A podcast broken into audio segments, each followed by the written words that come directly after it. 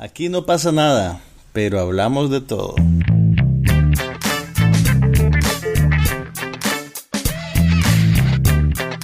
Un podcast sobre cine, TV, tecnología y todo lo demás.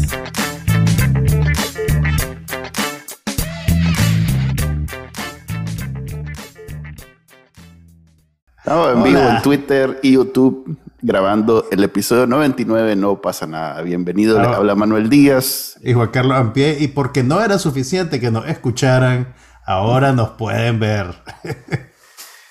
Así es, así que no sé, no sé cuál es Hubiéramos, la...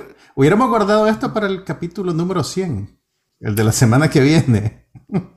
Pero bueno, Eh, pues, ahora, que lo, ahora que lo pensamos, A ver, ponga- pongamos las cartas sobre la mesa.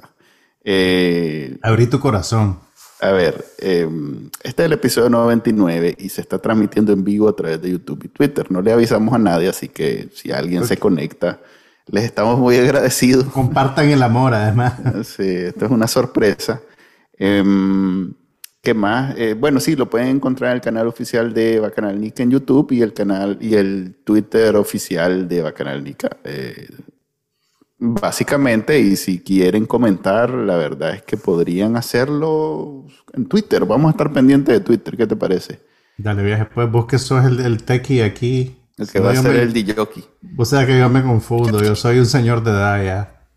Ok, eh, como todos los podcasts de, de No pasa nada, eh, esto se trata sobre televisión, cine, y por favor no me hagan pre- preguntas de política, que ese es el de lunes, que vamos a tener de invitado Guarden, a... guarden esa, esas preguntas y el lunes nos las mandan. ¿A quién Ok. vamos a tener de invitado para que adelantemos? ¿Será conveniente adelantar ese No, nombre? mejor no, mejor que sea sorpresa. Ok, entonces lo guardamos de sorpresa, que también vamos a estar grabando, creo que en vivo a la una de la tarde, hora de Nicaragua. Em, ok, comencemos pues. Eh, Comencemos. Bueno, tenemos dos semanas de material acumulado, así que vamos a tener bastante de qué hablar. Este fondo que ven ahorita, para los que están viendo el video, es Soy un unos fondo- amigos de Manuel. No, ese es eh, este un, un fondo de pantalla de la serie Black Monday que se transmitía en Showtime, ya terminó. Pero como yo soy fan de las series de comedia y esta es por mucho la mejor serie del 2021 de comedia. eh, wow, si no, no ha terminado el año, maje. por eso, pero hasta este momento, si alguien le pregunta cuál es la mejor serie que ha- que ha- de este año de comedia, es definitivamente Black Monday. Así que si no han visto las tres, cuatro temporadas que son, vayan a verlas. Ah, Tres temporadas, ya. Sí, sí, sí. Ok, eh, ahí, ahí, por cierto, este, en la última temporada hay una, un guiño, como decís vos, a, a- a un- a un- a un- a una situación icónica en el mundo del hip hop, Ujú. que es cuando, de- es, es la manera como se financió la disquera Death Row Records, que es la disquera Ajá. del Chuck Knight con Dr. Dre, que cuenta la, la leyenda que se financió con regalías de, de Vanilla Ice. Ok. Porque Chuck Knight era eh, un personaje, digamos, no, no solamente ejecutivo de, de disquera, también era un delincuente y sigue siendo, pues está preso ahorita, de hecho. Este, entonces Eso no se quita, eso no se quita. Sí, es una de esas cosas que vienen con vos y no se van. Entonces el man agarró a Vanilla Ice y lo agarró de los pies y lo dejó colgando en un balcón. Oh, yo me acuerdo de esa historia. Yo me acuerdo de esa historia, dicen claro que, sí. Hasta que el maje le firmó los derechos a, Shook Knight y con esos reales Shook después hizo Death Row Records, que es la disquera. Quizás eh, es la disquera más eh, importante. Fue la primera 90. gran disquera del No, hip no, hop, no, ¿o no, no, no. Def, Def Jam era ya Def grande. Jam, pues. ok, claro. Pero en los Mira, a pro- 90 era la disquera más importante del, de- del lado oeste. A propósito que estás hablando de hip hop, fíjate que esta semana el Smithsonian, ubicas el Smithsonian. Claro, sí. Ok, el Smithsonian, que es una institución en Estados Unidos que se encarga de preservar la cultura americana en todas sus facetas, eh, administra también un montón de museos gratuitos en la ciudad de Washington, D.C., eh, incluyendo un museo de cultura americana que es muy lindo. Pues bien, el Smithsonian, entre, tu, entre su proceso pues, de preservar la cultura americana, acaba de editar un compendio de la historia del hip hop. Es una colección de música que tiene eh, curada por una serie de expertos que pasaron años eh, definiendo pues, una lista. Una lista que obviamente es exhaustiva pero no definitiva y que, y que lo que pretende hacer, no, todas esas colecciones son así, no arrugues la cara. Maje. No, lo que estoy diciendo, lo que inmediatamente se me viene es que el, el, el, hip hop es un deporte de contacto muy, con mucha competitividad. Exactamente. Pero, Entonces ahorita que el Smithsonian te ponga de primer lugar en esa lista, hace que... Okay, toma nota de algo, no, son, no, es una, no es un paquete con las mejores canciones del hip hop. Okay, ellos, como, como, ellos hacen esto con afán de historiadores, es como un recuento histórico, digamos, ¿verdad? Entonces, y, y, no solo es un recuento histórico, también, eh, digamos que no pretende ser un, un, ejercicio de crítica en el sentido que no te están diciendo que, que son las más influyentes. Por ejemplo, quiero decir, eh, eh, creo, que, creo que está incluida eh, Ice Ice Baby, pero está incluida no porque sea eh, un baluarte de la cultura negra, sino porque fue la primera canción que llegó a número uno. Una cosa así, pues hay una razón por la cual está, pues, ¿me entendés? Entonces, si bien, es, si bien no es críticamente, digamos, una, una canción crucial, sí es una canción importante si está graficando la historia del género y su relación con la radio comercial de Estados Unidos. Entonces, en ese sentido, tiene razón de ser que la incluyan. Pues entonces, obviamente, hay, hay cosas de, de, Snoop Dogg, hay cosas de Jay-Z, hay cosas de los Beastie Boys, pero pues como yo sé que es un género que a vos te interesa, Puro género, puro, puro música del recuerdo, acabas de mencionar ahorita. Solo te pasó José José. Pimpinela. José Luis Perales. El equivalente hip hop de Pimpinela. Sí, acabas de decir pura. Pero bueno, Pero mira, dale una buscadita. A nadie. mira, a, ningún rapero. Las, podés, las podés piratear probablemente. Ya voy a ver. Me imagino que vos las podés piratear y ya las tenés en algún disco duro cochambroso. No, no, no. Pero no a creer. existe la compilación como un objeto físico de colección para la gente que le gusta. Ah, Estás como, como mi primo que seguro tal vez se da cuenta escuchando esto. Que, no, que, que a, mis hijas les mandó un, un DVD de, de Cricri. Y no Ahí está en su caja todavía. Ahí está en su caja. La chavalita lo ocupo para jugar con el objeto, pues no, no. no tiene nada. Como, entonces me metió, me metió clavo porque me tocó ir a buscar las canciones para meterlas en, obviamente, en para digitalizarlas. Sí, y, y, no es tan fácil encontrar. No compraste un DVD player, o sea, ahí, ahí es una raya que ya no vas a cruzar. y que voy a andar en el carro con un DVD player guindado, pues no. Pues ahí, ahí no te acuerdas que había. No, para carros no. La gente que, ¿cómo no? La gente que modificaba carros tenía a veces DVD players en el dashboard y le, y le tiras el video a una pantallita que estaba en el asiento, pues en el respaldar del asiento, para que llevaras a Junior atrás así dopado viendo televisión. ok, si esa es tu onda, pues entonces bienvenido. Ahí. No, a mí no, se, a, mí no se me ocurre. Yo sí tengo un, un, un Blu-ray player, pues, y veo películas todavía en disco. Y de hecho, de hecho, somos una tribu bastante bastante fuerte. Somos pequeños, pero somos entusiastas. Fíjate que estaba en el súper ayer, antier, y en la caja estaba viendo que había un, una canastita con DVD. No eran Blu-ray, eran DVD. Eran DVD, sí. Sí, y habían películas nuevas. o sea, estaba, por ejemplo, estaba aquella chanchada que hablamos el otro día de la del guardaespaldas, del... La, la esposa del sí, aquella... no me, ya sé de cuál me está hablando. The Bodyguard's Wife. Eh, Husband, el, no, el, hit, The Hitman's, The Wife's Hitman's the, Bodyguard. Bodyguard, eso era. Okay. Estaba en, en DVD. Eh, sí, estaba en DVD. Pero y mira, a 20 si, dólares. Ok, si eso, ganas de ir a ponerle en marcador. ¡No!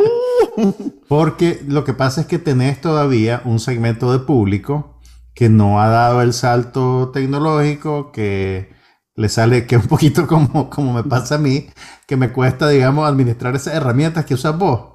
Entonces yo, yo prefiero, pues, cositas así como a la antigua. Pero, pero es, es como lo, los cassettes de música.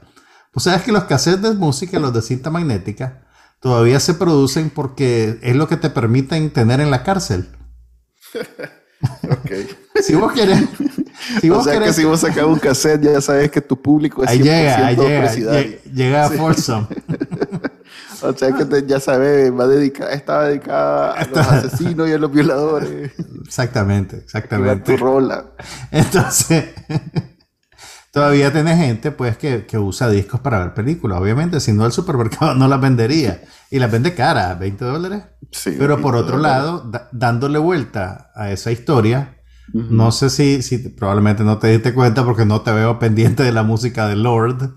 ¿Ubicas No. a Lord? Sí, Lord Ok. D, ¿no? Eh?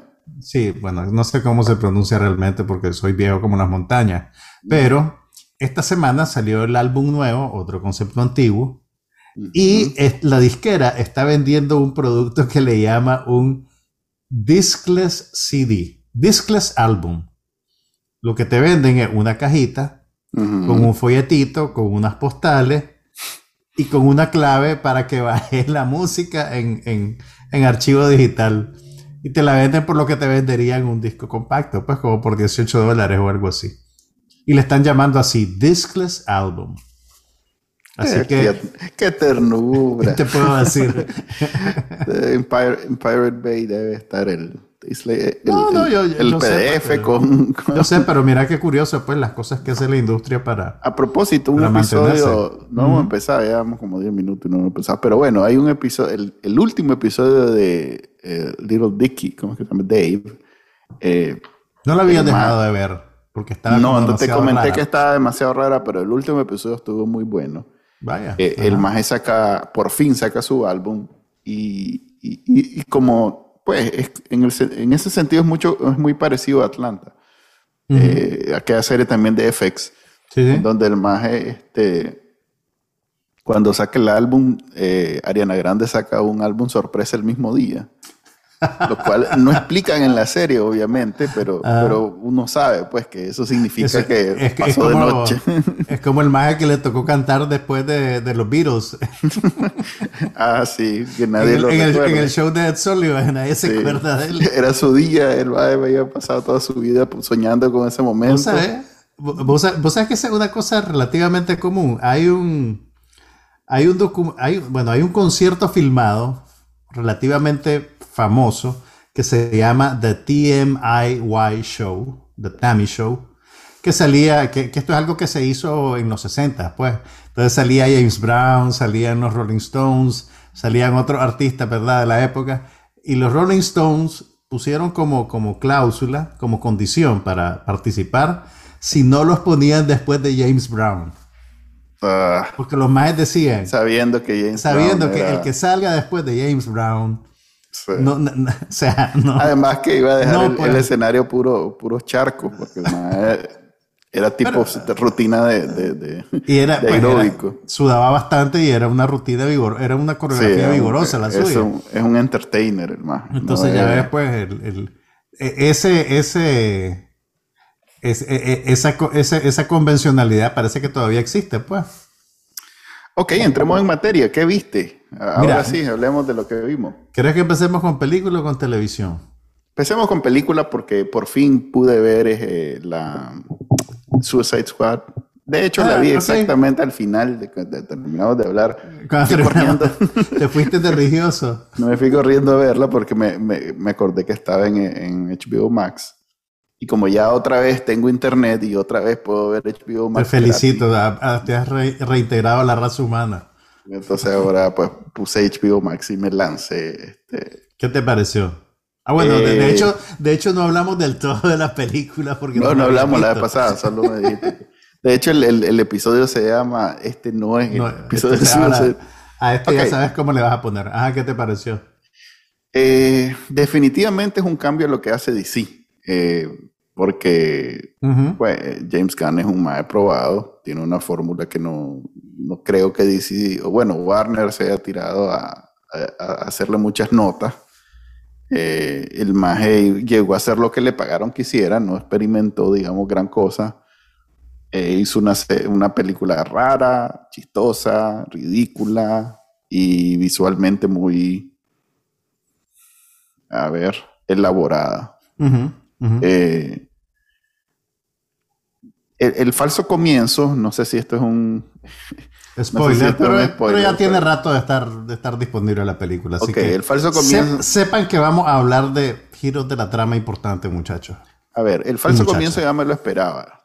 Eh, por lo mismo, porque eh, cuando la estuvieron promocionando hace ya meses, hablaban de esos superhéroes con, pues, como, pues, y la, gente sabía que no era que se estaban comprometiendo varios años, entonces, como, no, no, era claro que no iban a durar. Que eran, que eran desechables, digamos. Sí, es más, creo que una de las escenas, uno de los más moría incluso, o sea, incluían esa escena, entonces yo ya sé que pues que eso más va a morir.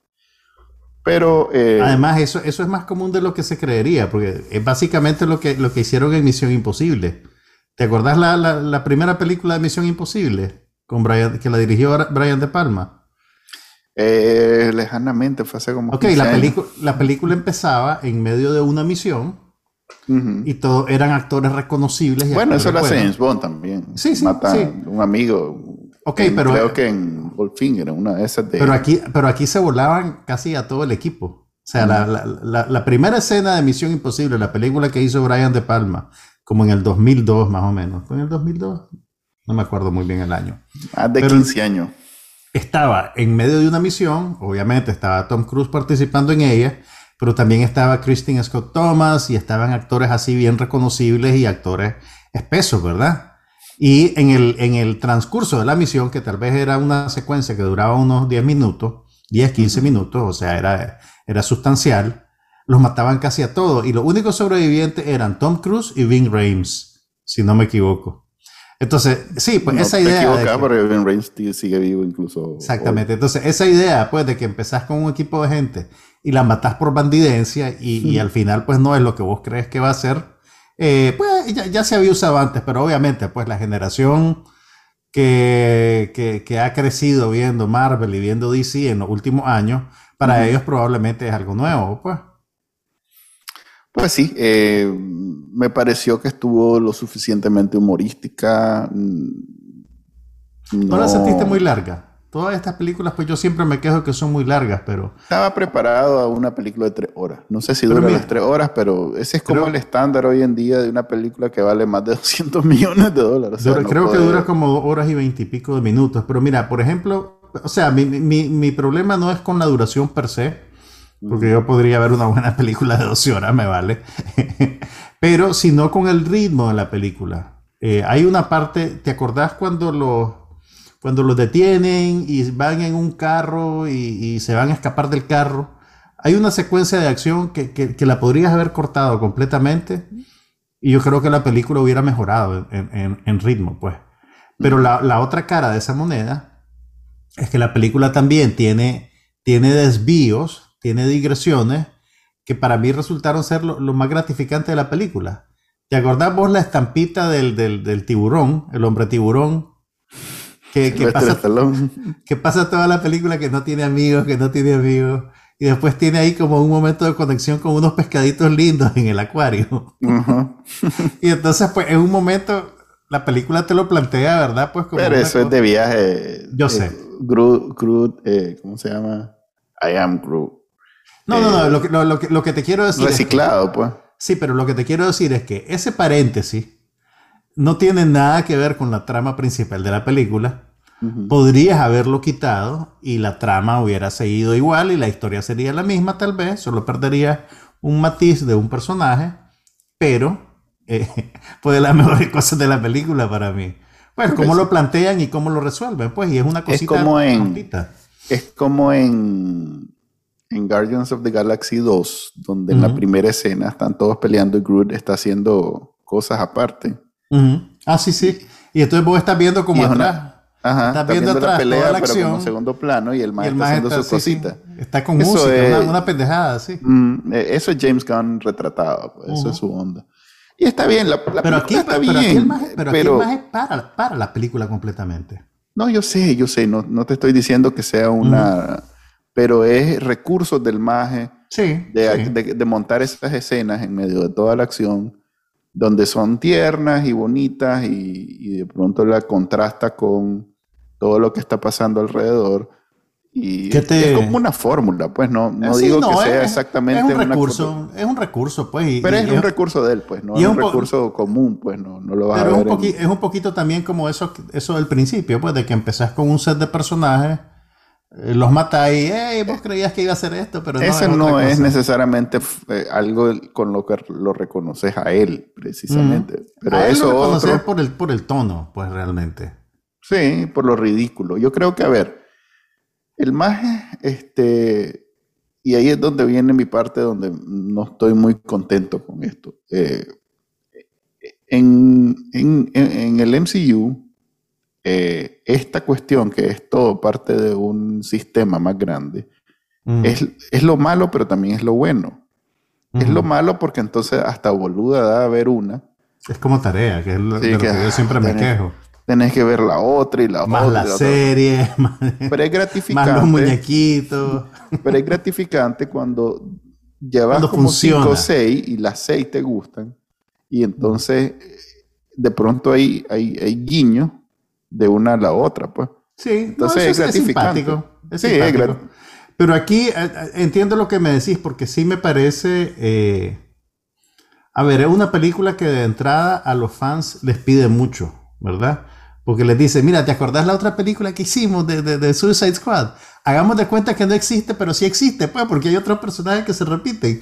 Entonces, ah. Will Smith no vino, entonces aquí está este maje de Idris Elba. Entonces, este maje sería Will Smith, pero es que Will Smith no quiso venir. Entonces, o sea, como que, como que te, tenés que hacer muchos malabares, pues, para, para hacer. Pero no, pero, pero fíjate que hasta eso es, es, completamente discípulo. Esto, Estos majes tienen porque, un porque, no, porque no han podido hacer que la fórmula le funcione como le funciona a, pues, pues. a, Kevin Feige.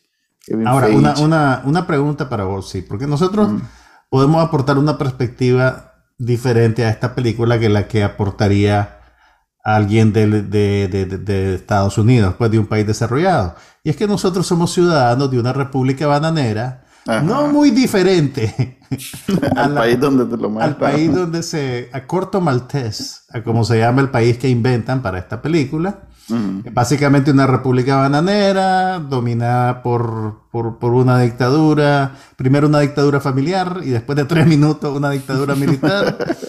y de remate, el, el, el, a ver, la sustancia de la trama tiene que ver con el papel del Suicide Squad como agente imperialista en un ejercicio de intervención.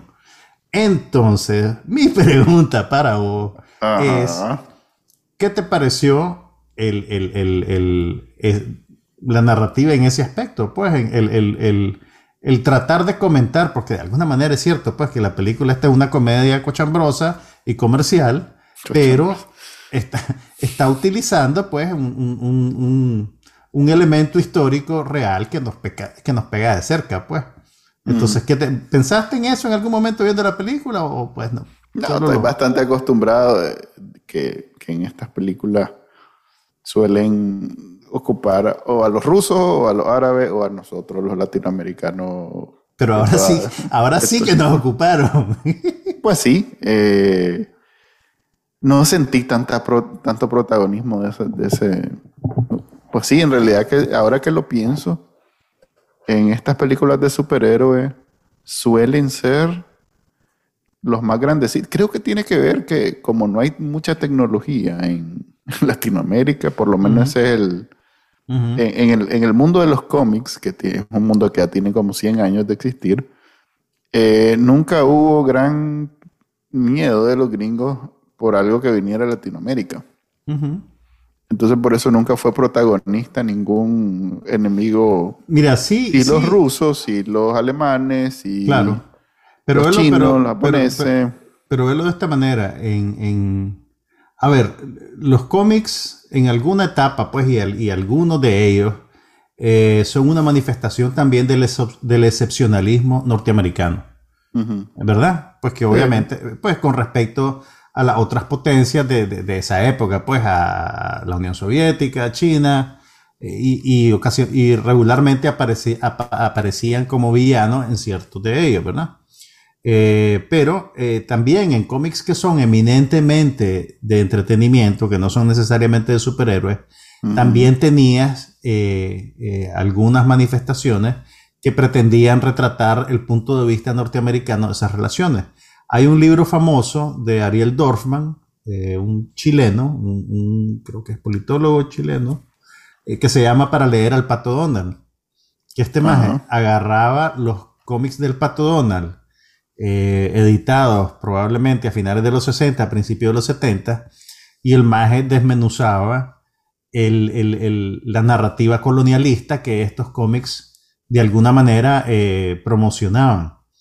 Entonces, pues no, no, es, a ver, eh, tanto los cómics en papel como en película, pues no son, digamos, completamente inocentes o no existen en una burbuja divorciada del contexto histórico en el que vivimos.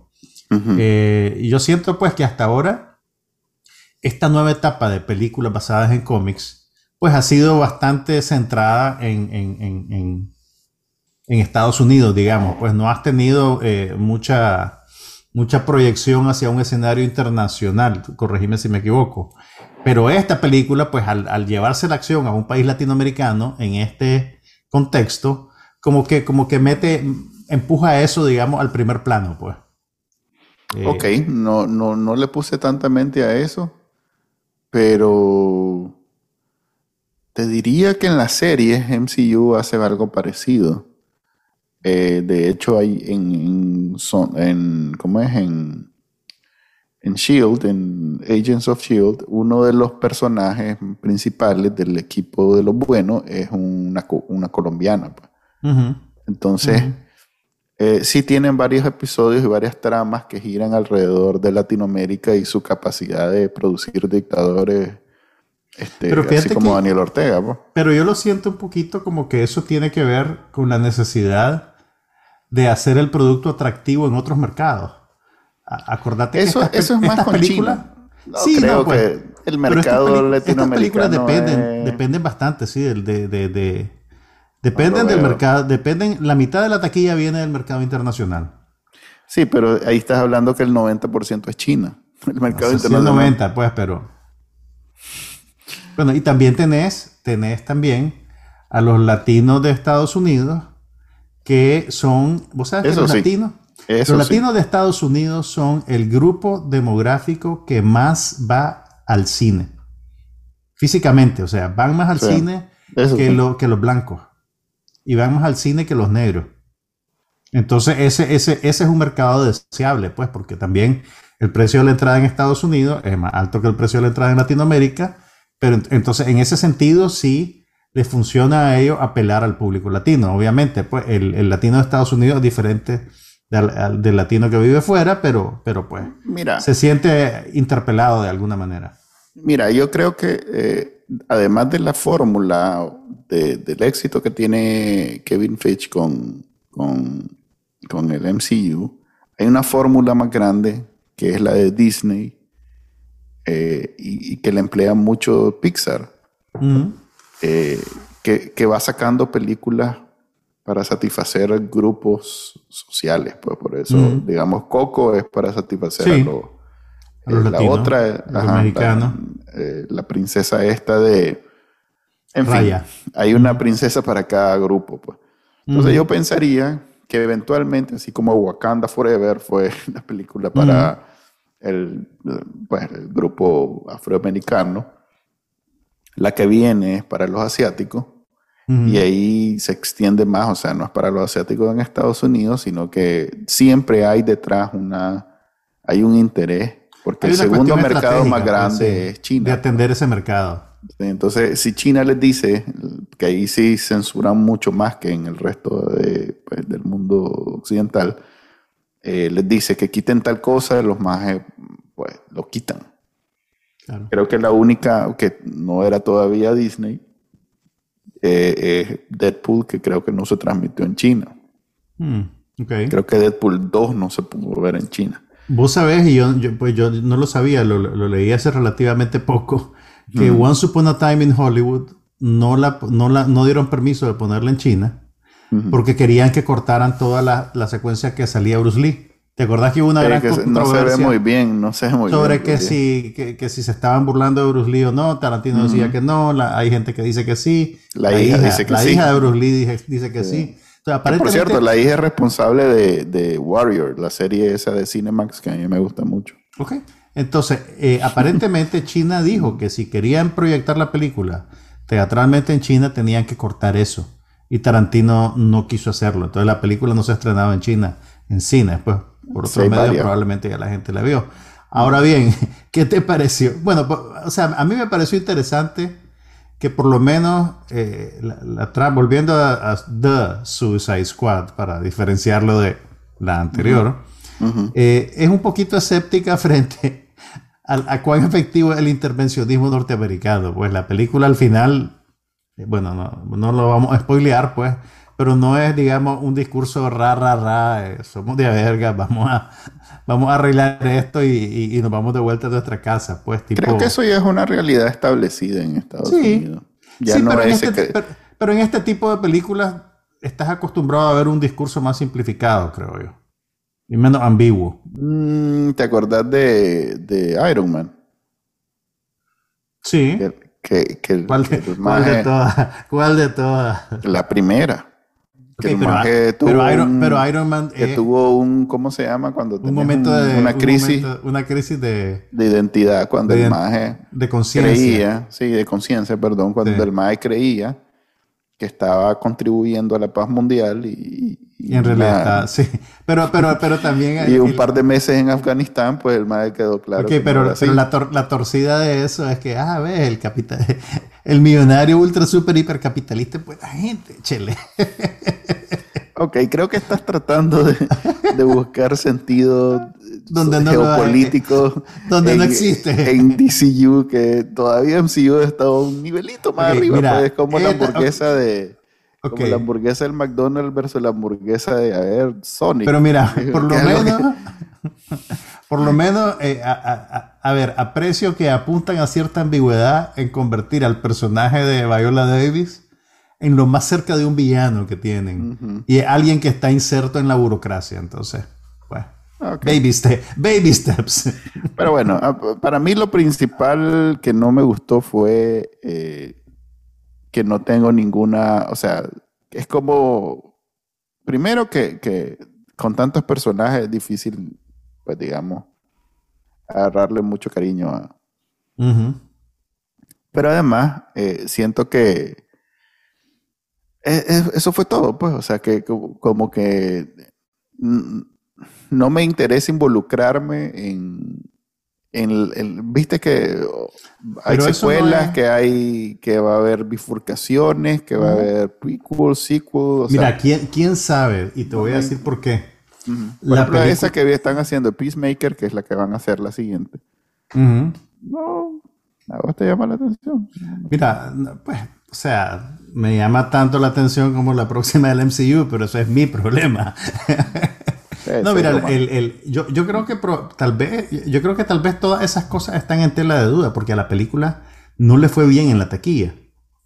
Ahora, Es que ahí sí la sacan en, en- exactamente, o sea, mucha gente está, lo que están diciendo lo- los, analistas es que el hecho de que estaba también disponible el mismo día en, en HBO Max eh, golpeó la taquilla de la película, pues y tan es así que ya para el- ya creo que ya para el año que viene anunciaron que eso se va a acabar y que va a haber Ellos una habían ventana. dicho que solo era un año. Pero, pero, pero ya definieron una ventana, creo que es una ventana de 45 días Ya. entre, De entre hecho, distribución la- teatral y disponibilidad Scarlett. Johansson está demandando a Disney precisamente por eso. Precisamente por eso, pues porque ella iba a ganar un porcentaje de, de los boletos en el cine Mm. y eso se fumó cuando la película la estrenaron al mismo tiempo en Disney Plus sin que le den a ella un porcentaje de Por la renta por. Disney Plus, Ah. que a diferencia de HBO Max, que te la pone gratis, bueno, gratis después de que pagaste los 15 dólares de la mensualidad, Disney cobraba.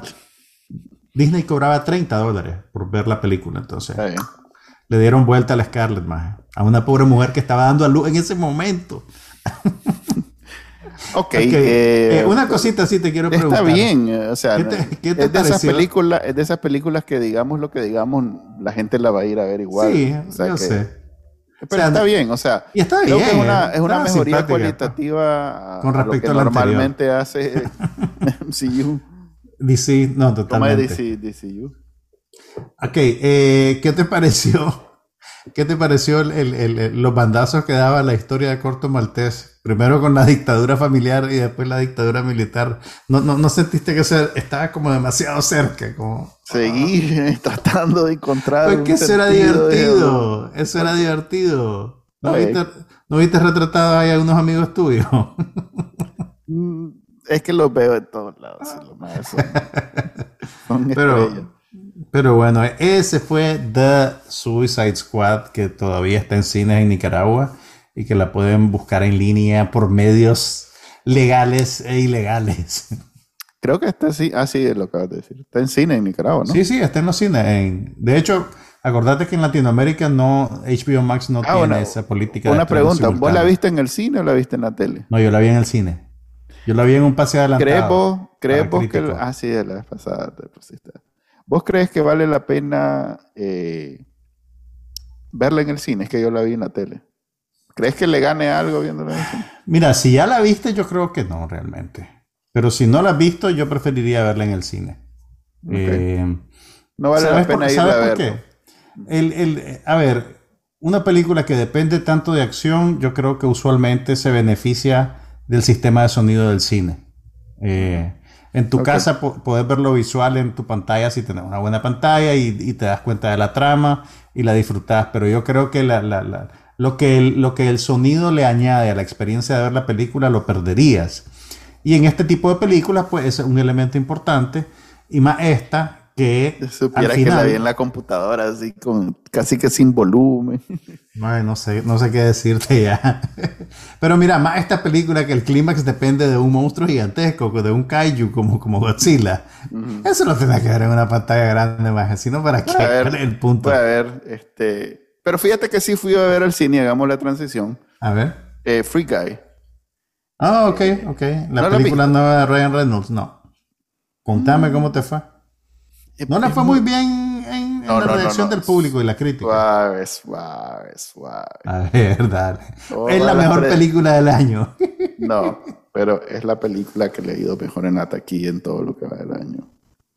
De verdad. Sí, o sea que Pero el, está- discu- pues el discurso, el discurso alrededor de ella no ha sido muy. Es muy buena. En el, en el ¿Te género gustó? en el que se desarrolla es muy buena.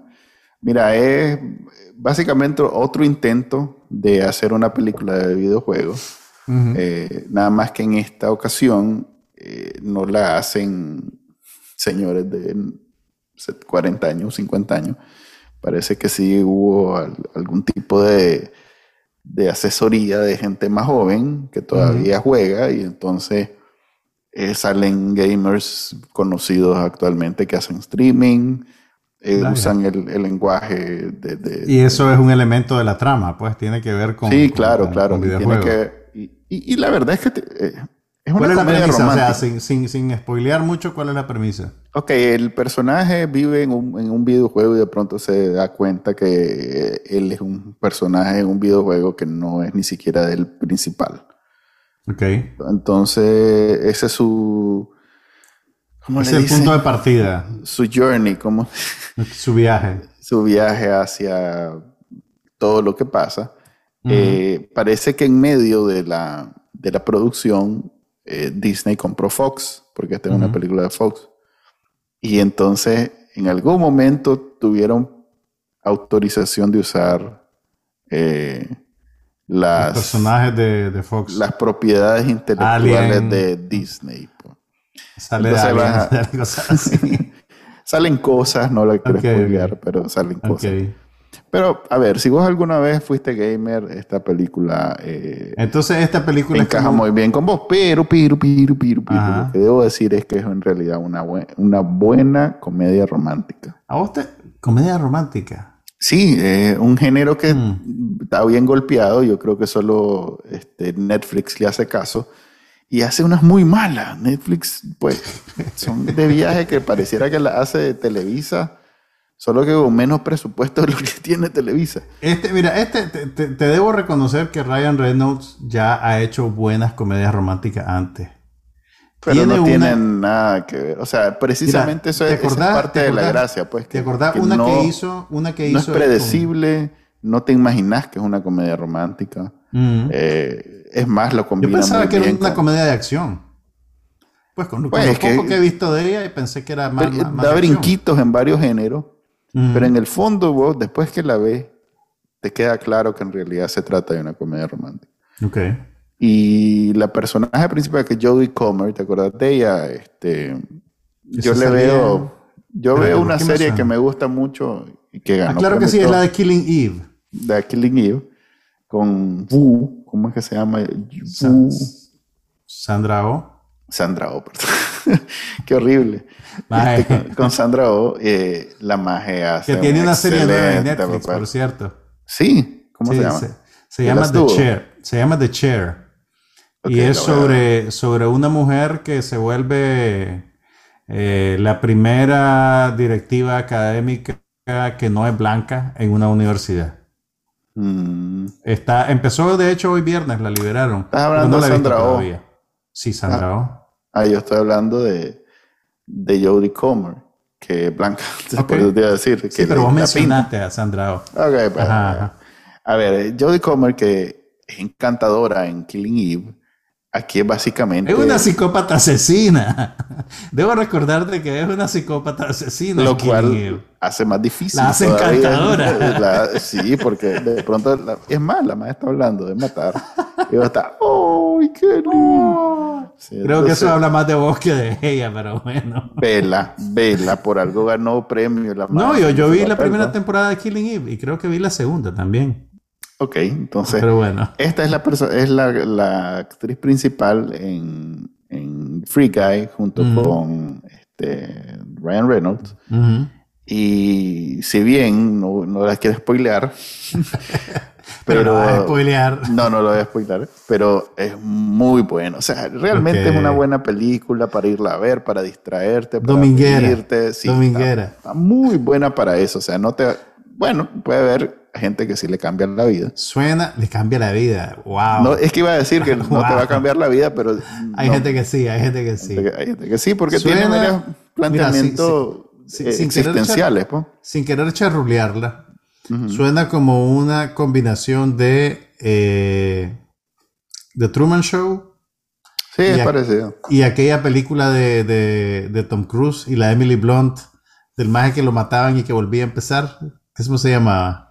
Em, Age of Tomorrow. Exact, Edge of Que Tomorrow. tuvo como 12 nombres. Sí, sí, sí, sí. Suena como una combinación de esas dos Ah, cosas, que no es no. malo. No lo No, digo no. Por, por demérito, pues, pero suena bien. Está bien. Voy a tratar de verla. Fíjate que fue tan buena que hay una escena donde hay mucho, a ver, hay mucho easter eggs, hay muchas cosas que son, eh, ¿cómo se llama? Referencias a otras películas, a otras series, a otras cosas, a otros juegos incluso. Y una de ellas estaba viendo en los comentarios que era una referencia a Meet Joe Black, que es una película que yo nunca vi. Mira, Me Meet pareció Joe bien Black aburrida. es una película con Brad Pitt que fue un fracaso de taquilla, pero que también estaba basada en La muerte toma vacaciones, que es una película de Mitchell Leeson de los años 30. Entonces, o sea, la pre- Ok. es la premi- es la- no te lo digo porque la Pero mira tengo cómo llegamos aquí. yo la te tengo fresca diciendo- porque la acabo de ver. Eh, ah, ok, hay O sea, una la vi, hace, escena. la vi hace un mes, acabo la, de la ver- original, la original. Ok, ok, no Meet Joe. Black. Meet Joe Black la vi cuando Black. salió. Yo ¿Vos la acabo de ver. Ah, sí, la fui acabas de ver por, por Guy. Entonces, ahora tenés que ver Death Texas Holiday. Digamos Es en la blanco y negro, como- te va a encantar. La vi como una semana porque cada vez que la ponía. y pasaba 10 minutos. Mira, Meet Joe Black es interesante porque. No, Eh, no es interesante. No, no, no, no. No, yo no digo que, no digo que, no digo que la trama ni que la película se- O sea, es- es interesante lo que le pasó a la película. Eh, Ah, ok. porque, porque Meet Joe Black era un paquete de Miramax, si no me equivoco. eh, y que lo sacaron en el momento en que, en que, en que Brad Pitt estaba en ascenso meteórico. Sí, el Eh, se ve, parece muñeco, ¿no? Ah, no parece muñeco. Y, y este. mm, Deben haber grabado cada 5 minutos. Corten, maquillaje, chuc, chuc, chuc, Y peinado. esta, es la época en que, en que, ay, ¿cómo se llamaba el ejecutivo de Miramax? que resultó ser un monstruo. Ah, este, ¿cómo es que se llama? Em, jodido. eh, el maje, no es un monstruo, un, un abusador. Un abusador, violador. ¿Qué te, puedo, Wein- qué te puedo Weinstein. decir? Pues, Wein- exactamente. Harvey Weinstein había definido que Claire Forlani, la actriz que sale en Meet Joe Black, era que, como... que es una versión pobre de, de lo que fue, de lo que eventualmente fue Angelina Jolie. Exactamente. Eh, entonces, eh, o sea, todo, todo el drama alrededor de la producción de la película eh, eh, fue bien interesante. Y, e incluso el hecho de que la película fracasara, digamos, fue una abolladura en la armadura de Miramax en la época, pues porque la película realmente fue un fracaso de taquilla tremendo. Es que es muy mala, muy, muy mala. Entonces- hicieron- o sea, Anthony Entonces- Hopkins hace un buen papel y, y las escenas con él son muy buenas. Eh, Es más, hace brillar a Brad Pitt cuando Y, sale. y- y- y si- si- y- es que realmente el, el- pues, y ya una vez que pues, la, la vi hace mucho tiempo y no me acuerdo muy, no me acuerdo mucho, pues, pero, pero viendo la original, pues la que, la que esta película quería tomar, realmente vos ves cómo a- a- pues, entiendo por qué la quisieron hacer, pero agarran un concepto, lo tratan de modernizar, pero no tiene realmente razón de ser. Y, y- y casi que te digo, la, la película original duraba como una hora y veinte minutos, Meet Joe Black duraba casi tres. sí, cosa- no te digo que la vi como una semana. Era, era- y, y el ritmo, pues, eh, era una cosa, mm, pronto- era una cosa mal lograda, pues. Sí, no, está muy mal mala, está muy mala. En realidad que no, no- hay muchos, muchos problemas, pues, yo me incluyendo el acuerdo que final, la- que, hay como 20 minutos finales que los estiraron a la gran Y el principio de la ser de dos minutos y ya. El- lo mejor de la película es la primera escena, Sí. que, que es tan ridícula al final, cómo la resuelven, ¿verdad? Que- Por eso digo, eh, co- como matan al maje Joe Black en, en- en la- en las primeras escenas, Ujú. es ya como eh, una de las veces que muere en Free Guy. Y ese es mi punto. por eso. El tono de la película está total, es, es totalmente diferente a lo que hacen en la primera escena.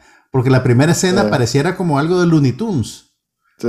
Pues vos que la tenés fresca, pero si ustedes no la han visto y obviamente no la van a ver, Y Free Guy es- tiene ese estilo, entonces. eh, y exactamente es más propio de una comedia. así es. En, en- en la primera escena del Meet Joe Black de Brad Pitt, está un personaje interpretado por Brad Pitt que va caminando en la calle, ve a una muchacha bonita, intercambian miradas y vos decís, ay, este es el muchacho y la muchacha. La muchacha es la Claire Forlani. Y el maje, por estar viendo a la muchacha, se voltea, cruza la calle sin ver y un carro lo atropella. Pero el carro lo atropella y él rebota con otro carro y rebota después en una pared. Clink, Sí, clink. eh, eh, o sea, una cosa que debería ser trágica y horrible por el tono de la película se vuelve bien, bien, bien, bien bufa, pues. Entonces, no sé, pues. Es muy mala, es Eh, muy eh, mala. no sé pero- por qué la vi. Pero, pero quiero entender por qué entonces Free Guy quiere, le hace ese guiño a una Ah, película no, es que hace como mil eminentemente olvidable. O sea, hace Black como- es una nota al pie de la página. No, en- hombre. en- en- No es importante. Lo único que, como había una escena donde el maestro lo tenían que atropellar, me imagino que dijeron, hagamos el atropellado de Micho Black. Mm. En otra escena le tenían que pisar el pie y entonces el maestro hace... Y por eso fuiste a ver Joe Black. Es que me recordó que no la había visto y que he estado tratando de ponerme al día con un montón de películas. No te dije que vi Green Mile el otro día. Sí, no, yo no, yo sé, pero creo que lo- lo- lo- los realizadores de Free Guy te deben una, chile. No, vale la pena. Véanla, si llega, eh, eh, vale la pena. Vale la, incluso yo preferiría ver Free Guy a ver The Suicide Squad. The Suicide Squad. Y dicen que ya autorizaron la segunda parte. O sea que The Free sobre- sí. ok, ok. Vale la pena, vayan a verla. vale. Bien por vos, Manuelito, voy a tratar de verla. Ok, yo, por supuesto, fui a ver una película rara. No Ajá, la el tenés. blanco y negro. No, no, no, no es en blanco y negro, que probablemente no la muda, tenés. muda, muda. No, no, no, Viste tiene- una película muda. Tiene diálogos y todo. Son, son, son económicos, tiempo. pero los tiene. Pero mira, no, es una película interesante. Tal vez te voy a contar, pues. Mira, es una película que se llama The Green Knight, El Caballero Verde. Ah, vi Ajá, la- ¿verdad? Vi el póster. Ah, ajá. Vi el póster. No estoy diciendo nada Te- más. Te felicito, te felicito, tenés exquisito buen gusto. en vez de ver- pasaron por ahí, no es nada más. En vez de ver Meet Joe Black, hubiera ido a ver el The Green Knight, pero bueno. Que mira. no la vi en el cine. Ok, mira, The Green Knight es una película de un director que se llama David Lowery, que ha tenido películas. Me suena. interesante. Es el que hizo hace varios años una, una nueva versión de Pete's Dragon, de mi amigo el dragón, aquella película vieja de Disney que mezclaba animación con actores de carne y hueso. Él hizo una versión moderna, solo con actores de carne y hueso, eh, y que fue un poquito notable porque sacó de su retiro a Robert Redford. Ok. Además, después de Al eso, gran Robert Redford. él hizo otra película con Robert Redford, que es un drama criminal, que se llama The Old Man and, His, and a Gun, el viejo y la pistola, que es sobre un, un ladrón ya en la etapa final de su vida, que quiere dar un último golpe, y lo interpreta Robert Redford. Es una película, es una película independiente, pues una producción modesta, pero es bien interesante y además tiene a Robert Redford. Y este maje también hizo una película independiente que se llama A Ghost Story, con, con el hermano Ben Affleck, Eh, Casey Affleck. Casey Affleck. con Casey Affleck y con esta actriz, ay, ¿cómo se llama esta maje? La que sale en la primera escena de The Social Network, Rooney Mara. Y con Rooney Ah. Mara. Que Rooney Mara interpreta a una viuda, eh, su, su esposo, que es Casey Affleck, eh, muere y en un accidente y él literalmente se convierte en un fantasma que está dentro de la casa con ella. Y para visualizarlo, literalmente te le ponen una sábana a como los fantasmas salen en los muñequitos. Pero la película es seria. No, no, no, pero la, la- la película es una reflexión bien seria, pues, sobre la muerte, sobre el duelo, sobre dejar ir. Entonces, este maje es un artista interesante, pues. Ha hecho trabajo interesante. Y con The Green Knight, el maje lo que hace es que agarra un poema eh, inglés del siglo XIV, que es eh, parte de la leyenda parte de las historias conectadas con el rey Arturo.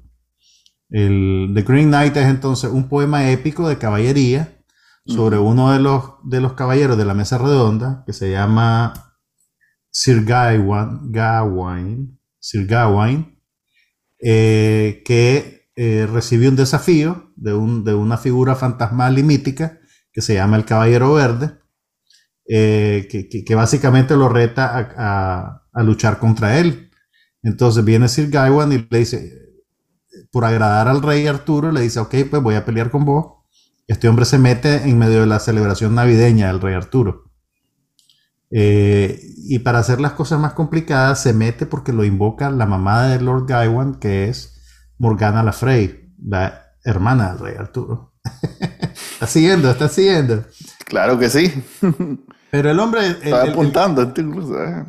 el caballero le cercena la cabeza al caballero verde y el caballero verde, más, él no contaba con que el caballero verde es un, es un- es un espíritu. Entonces el caballero verde simplemente recoge su cabeza y le dice, ok, ya como habíamos acordado, dentro de un año yo te voy a hacer lo mismo a vos, te espero en la capilla verde. Entonces él tiene que, tiene que, cumplir, digamos, con esa promesa para eh, eh, mantener su honor. Entonces la película, eso, el viaje de este caballero a enfrentar su destino final, digamos. Entonces el tono de la película es, es- es como una historia picaresca, pues, de caballería, que es bien atípico para nuestros tiempos, pues, que alguien pretenda hacer eso. Eh, y, y- y tiene pues muy buenos actores. El, el- por ejemplo, ah bueno, y, otra cosa interesante es que el casting es lo que, lo que, lo que se dice en inglés racialmente ciego.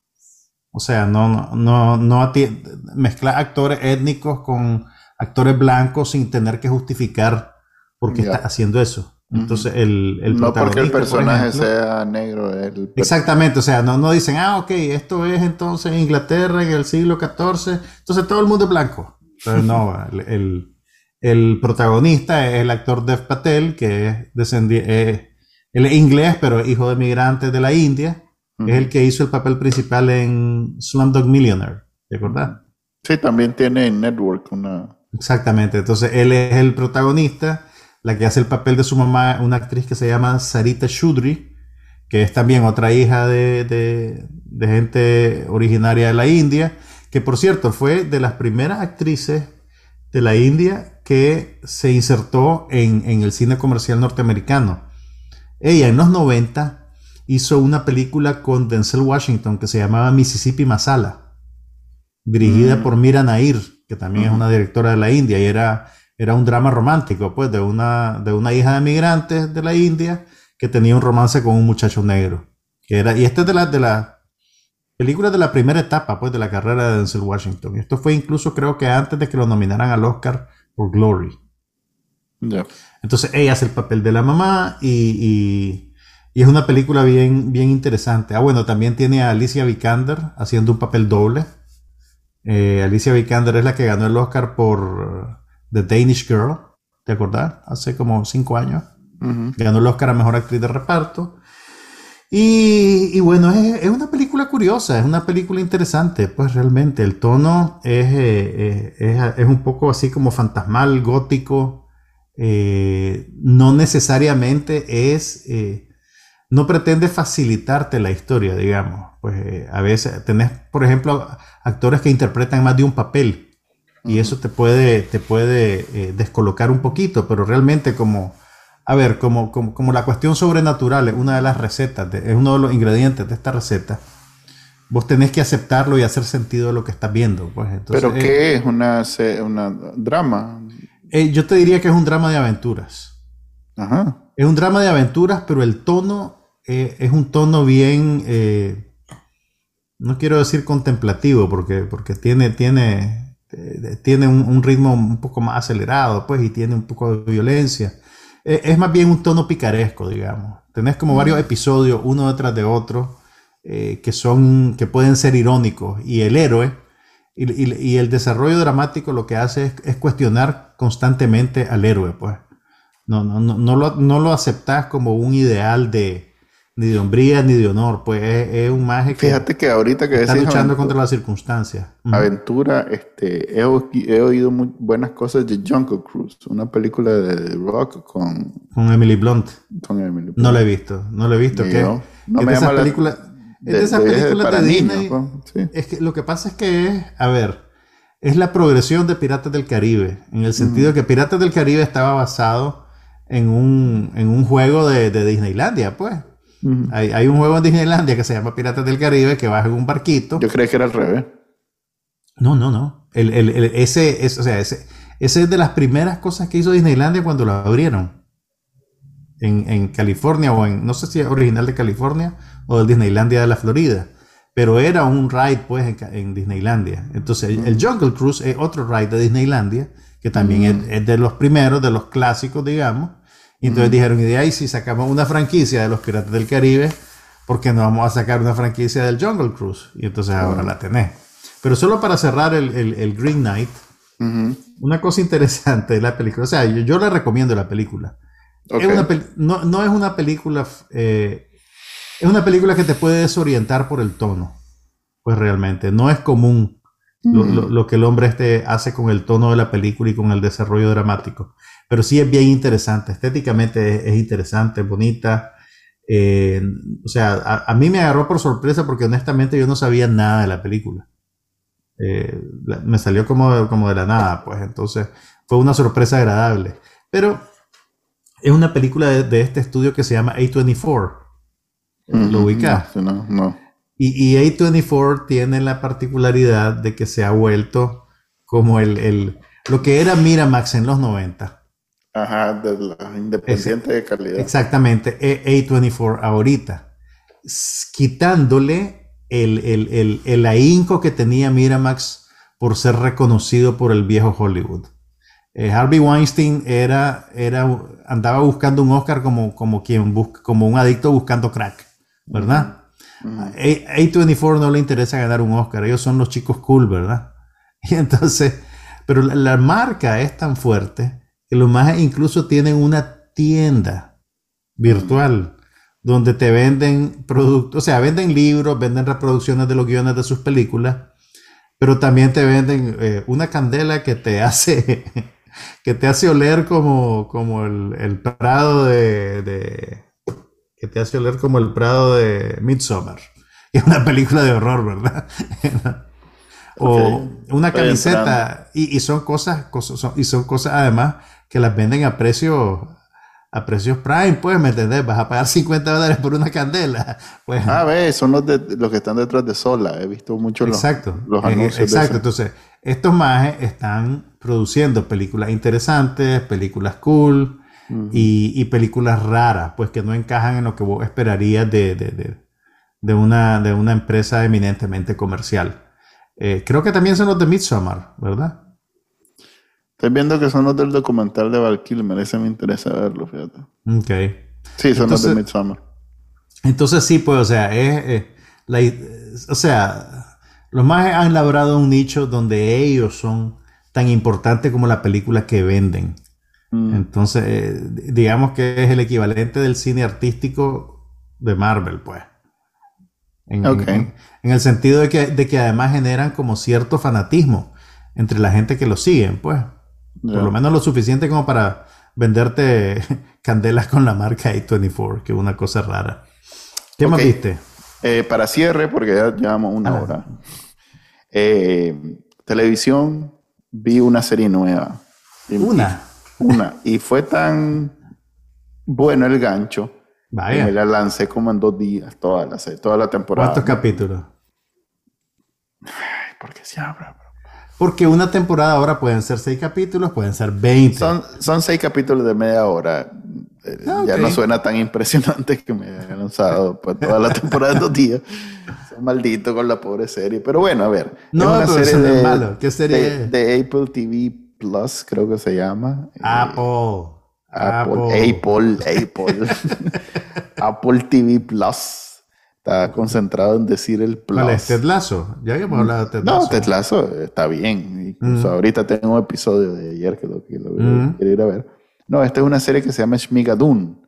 Es, Ah, es la musical con. con.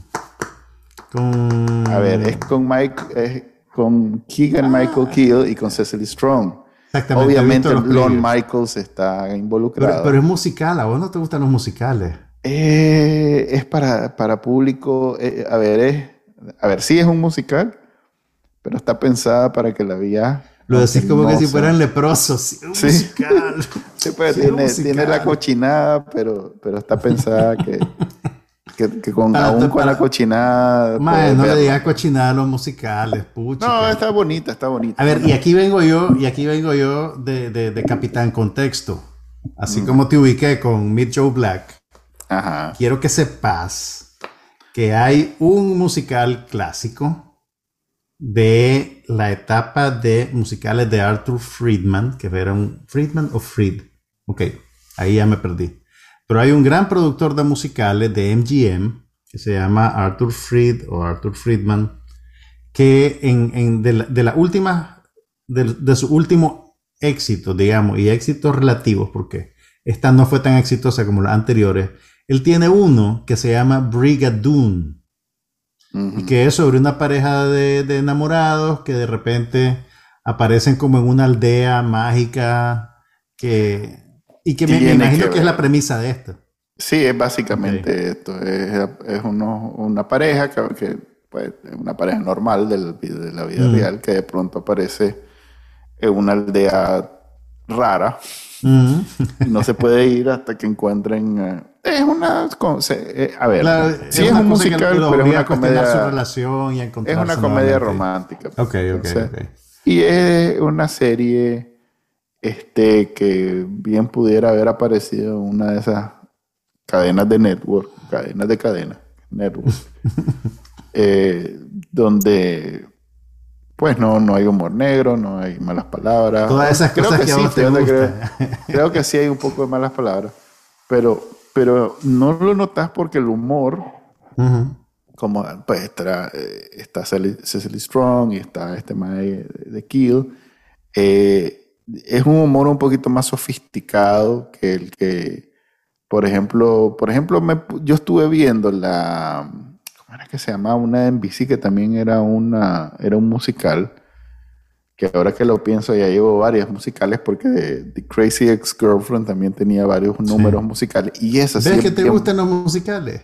no, siempre adelanto esa parte.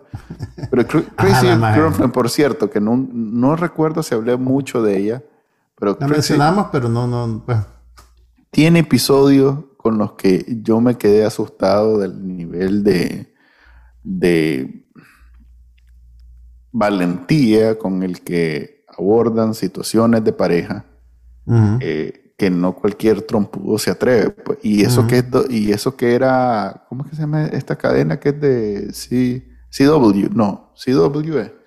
Es la cadena sí, sí.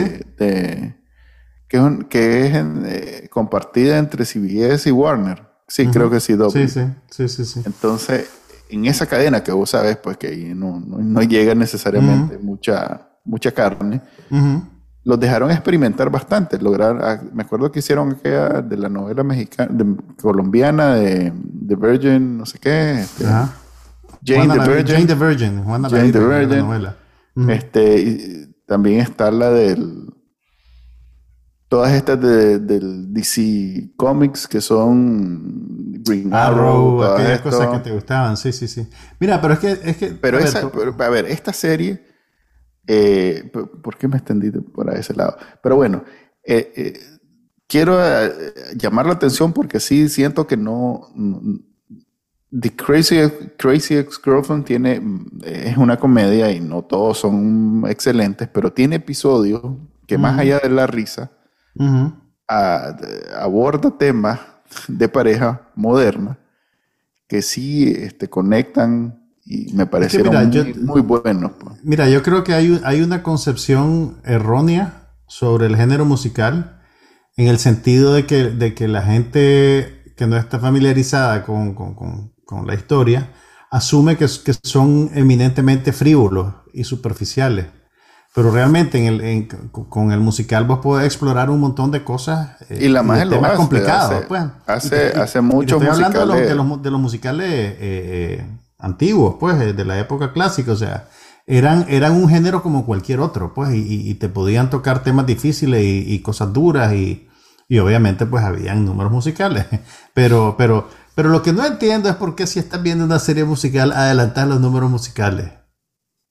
No, pues no lo adelanto, pero es que, a ver, esta, nue- esta otra serie musical que, que, está, que creo que todavía está en, en NBC, que se llama Zoe's Playlist, creo que Ya la cancelaron, pero tuvo como tres o cuatro temporadas. era insufrible, no fregué, y, esa, que- y esa salió después de Crazy Ex-Girlfriend. No, pues sí. Yo creo sé, que esa pues, fue precisamente como- por mi buena experiencia. con- se quisieron montar en el tren cuando vieron que Crazy Ex-Girlfriend está- había funcionado. Sí. Y, no, eh, pero es que la Cra- Crazy, Crazy Ex-Girlfriend tiene la ventaja de, de la protagonista, que ¿cómo es que se llama? Este, rápido aquí. Rachel Bloom, que es un, es un genio, pues esa muchacha, lo que haga, su próximo proyecto, te aseguro que todo el mundo le va a tirar los reales en el piso porque la más le hizo huevo. hizo Y entonces, Schmigadoon, viste, son seis capítulos de media hora. Seis cada uno. capítulos de media hora. eh, está en Apple TV Plus. eh, está, buena, este, está chistosa. Mira, si vos sos fan de los musicales, vas a salir satisfecho. Si sos fan de la comedia, vas a salir satisfecho también. Entonces, es una, una comedia que logra este, posicionarse muy bien y satisfacer como que a ambos públicos. Algo que no pudo hacer, digamos, esa de Zoe's Playlist. Inf- Infinite Playlist era. Algo así, no me acuerdo, pero era, o sea, en algún momento fue más musicales que comedia. Y muy temprano, pues, entonces no, no Ok. valía la pena. Esta sí. Creo que esta fue pensada como una, como una película Y, y como daba carne para hacer la serie, la tiraron como serie, pero ya y si son seis de media hora, estamos hablando de tres horas. Perfectamente horas. podría ser una película, lo que pasa es que intimida una película de, de, seis capi- de tres horas, pues. Claro. Pero no, sí. pues dijiste que no, que las de Marvel. Una, come- una, es el estándar. una película de musicales de tres horas intimida, porque vos sentís, ah, la puchica, voy a ver. ¿Dónde tengo que ir para verla? Por eso, solo llegaría público como vos, entonces así, ah, la pucha, que gracias. así Se es más. Se me hace sentir súper especial. Por eso, como, con vos no, no vive nadie, de, de gente como vos, nadie se hace rico, entonces dijeron, Yo todavía voy al cine. Quiero que Sí, sepas. solo vos y tus madres al lado. Ay, guacala. Bueno, yo vi, eh, terminó The White Lotus, la serie Sí, de la HBO. Max. Pero que al final la Vi que le- toda. Sí. Vos me dijiste que, que- vos me dijiste que no la ibas a ver. Sí, no sé por qué. Ah, es que estamos ahorita en escasez y solo tengo como cuatro series, entonces ya llegué el lunes, no tengo nada que ver. y O digo, sea que sí "Ah, viste los seis capítulos. Maje, Me hiciste, perder, me, me hiciste perder. mira, yo no te hice verla. El discurso público te hizo verla porque todo el mundo estaba hablando de la serie. No, ¿sabes por qué la vi? Ah, Porque quedé, porque quedé con la cosa de, de, de, de- de qué misterio hay, pero hasta eso fui idiota. Fue de lo más idiota, porque no, no, había ningún misterio. Era lo más, A ver, lo más el misterio era la identidad, la identidad del cuerpo en el ataúd. Lo que yo, Sí, a pero- ver, No, a ver, no, no, no, no. Llevamos una hora y ya no da tiempo de hablar de White Ok, lo- Lotus, entonces no la me No hiciste su tiempo. Y la tres- renovaron. no. Y la renovaron. tres, es que en esta serie vos, bueno, no quiero decir que estás equivocado, porque obviamente tenés derecho a tener tu opinión, una opinión pésima, pero tenés derecho a tenerla. Como decía Germán, Creo que a la-. Creo que la serie es más interesante del crédito que vos le das. Eh, me pareció, a, mí, a mí me pareció que, que estaba súper bien actuada. Y, y, me, y, y, a ver, lo, lo que yo veo diferente en esta serie es esa intención de explorar las diferencias de clases sociales y la tensión que viene de, de eso. Usualmente las series comerciales se quedan, digamos, eh, encerradas en un grupo particular, en un mundo particular y bypasean ese tipo de cosas, pues. Y esta serie, en cambio, la agarra y las pone en, en- el primer plano. Además, me pareció que los actores eran buenísimos. Y, y- y el final, pues, el final es, es- un final difícil realmente, pues, pero yo creo que lo hicieron aterrizar bien. Eh, Ahora, no sé, diciéndote esto, no sé si es bueno que hagan una segunda temporada. Eh, Van a ser con todos diferentes actores, diferentes Sí, espacios. vi que decían de que, de que iba a ser probablemente en otro hotel, de la misma marca, o sea, están como inventando un universo. Pero, pero, pero a mí me pareció que era muy interesante y los actores eran muy buenos. Ok, en ese... En ese lindo idea, sentimiento. en ese lindo sentimiento. Lo que no sé, no sé si la, no sé si la serie está disponible en HBO Max en Latinoamérica. ¿Estará o no? No sabes. No sabes. Bueno, en ese lindo sentimiento, Nos despedimos del episodio 99 de No pasa nada. ¿y qué vamos a hacer para el 100, mae? Ya no dije que vamos a dar arroz con suerte. Eh, traigan, Arroz traigan con su plato. pollo y petit pois. Suerte, si te sale el pollo. A ver, eh, Ese es el que hacemos para cuando hay sanciones, maje.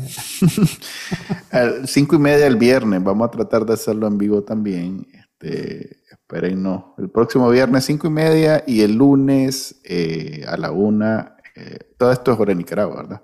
A la Sí. una, eh, el, el podcast de Bacanalmica. Ya saben que nos pueden escuchar en todos los directorios de podcast. Si no saben cómo escuchar podcast, bajen primero la aplicación de, de Google de podcast o bajen la aplicación de iTunes Apple. de Apple o bien usen Spotify que también ahí estamos. Y, hay- y aquí está el lindo sentimiento de cierre. Ustedes no lo saben, pero esta es la primera vez que Manuel Díaz se peina en dos años y medio.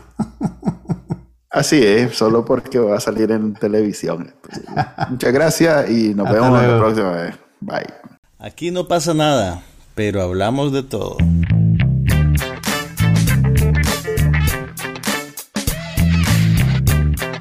Un podcast sobre cine, TV, tecnología y todo lo demás.